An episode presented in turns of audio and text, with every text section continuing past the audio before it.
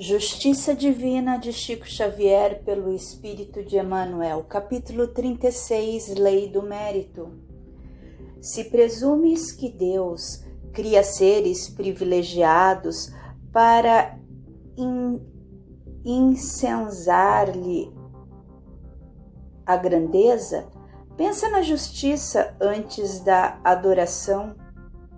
Para isso, basta lembrar as circunstâncias constrangedoras em que desencarnaram quase todos os grandes vultos das ciências, das religiões e das artes, que marcaram as ideias do, do mundo nas linhas da emoção e da inteligência.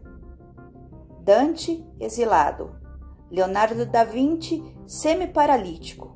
Colombo, em desvalimento Fernão de Magalhães, trucidado, Galileu, escarnecido, Birrin, faminto, Lutero, perseguido, Calvino, endividado, Vicente de Paulo, paupérrimo, Spinoza, indigente, Milton, privado da visão, Lavoisier, guilhotinado, Beethoven, surdo, Mozart, em penúria extrema, Braille, tuberculoso, Lincoln, assassinado, Joule, inválido, Currier, esmagado sob as rodas de um carro, Lilienthal, num desastre de aviação, Pavlov, cego, Gandhi, varado a tiros, Gabriela Mistral,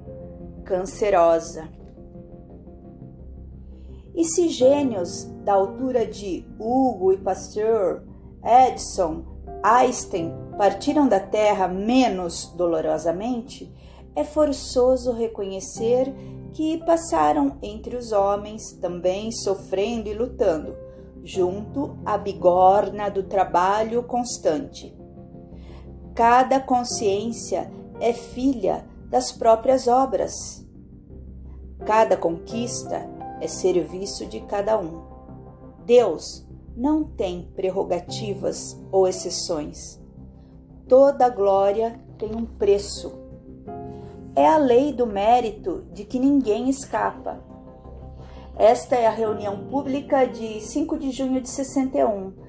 Estudo da primeira parte de O Céu e o Inferno, no capítulo 8, item 15.